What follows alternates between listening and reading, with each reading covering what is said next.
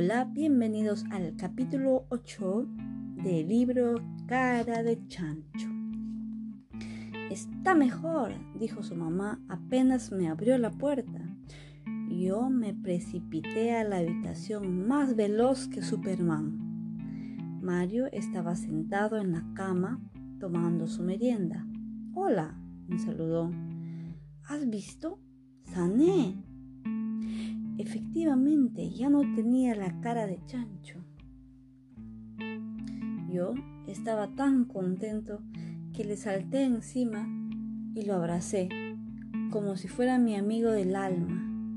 Mario también me abrazó, pero su abrazo era más débil debido a los días que estuvo enfermo.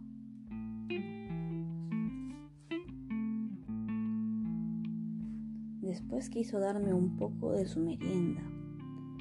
Es una torta buenísima, dijo. Prueba.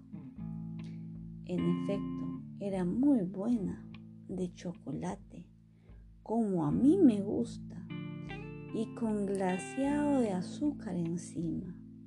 En cinco minutos solo quedaron las migas sobre la sábana, pero una a una las quité.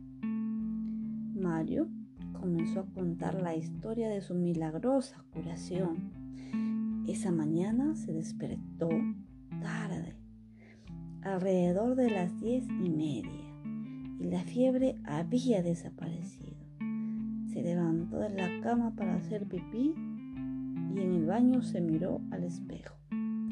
La cara había vuelto a la normalidad, solo un poco más pálida porque había estado mucho tiempo en cama. Entonces llamó a su mamá para darle la buena noticia. Ven a ver, gritó, y notó que también su voz había vuelto a la normalidad.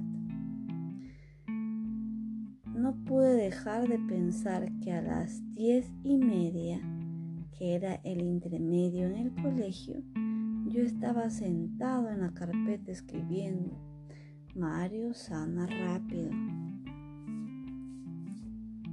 No estaban equivocados los egipcios en dar tanta importancia a la escritura y tampoco la vieja estaba equivocada. Y así tomé la página del cuaderno que tenía en el bolsillo y la puse debajo del colchón por seguridad. Mario ni siquiera se dio cuenta porque estaba concentrado en hacerme la lista precisa de cuántas pastillas, cuántos supositorios, cuántas inyecciones le habían dado en esos días. Y cuántas horas había pasado en cama sin lograr sin lograr mover ni siquiera un dedo de la mano. ¿Puedes creer? dijo. Me hacía falta hasta el colegio. Lo creo, dije. Yo en su lugar me habría vuelto loco. Mario dio un suspiro. Oye, ¿Cuánto me habré atrasado todos estos días? Yo te doy las tareas para copiar.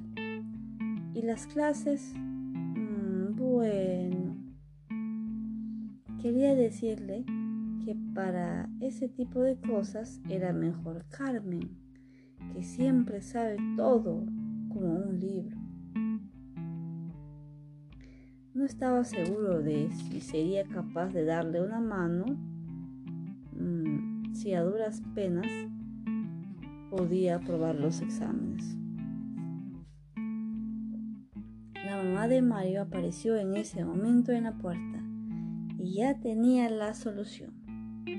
Tal vez Diego pueda venir aquí en la tarde a estudiar y después, apenas salgas de la convalecencia, tú vas a su casa. Si tomas un poco de aire, mm, ¿qué dicen chicos? Sí, dijo Mario. Sí, estoy bien. ¿Me dejas ir mañana mismo? yo palidecí como una sábana. Si Mario sale a la calle, puede que pase por donde está el muro de la vieja y vea lo que escribí, pensé.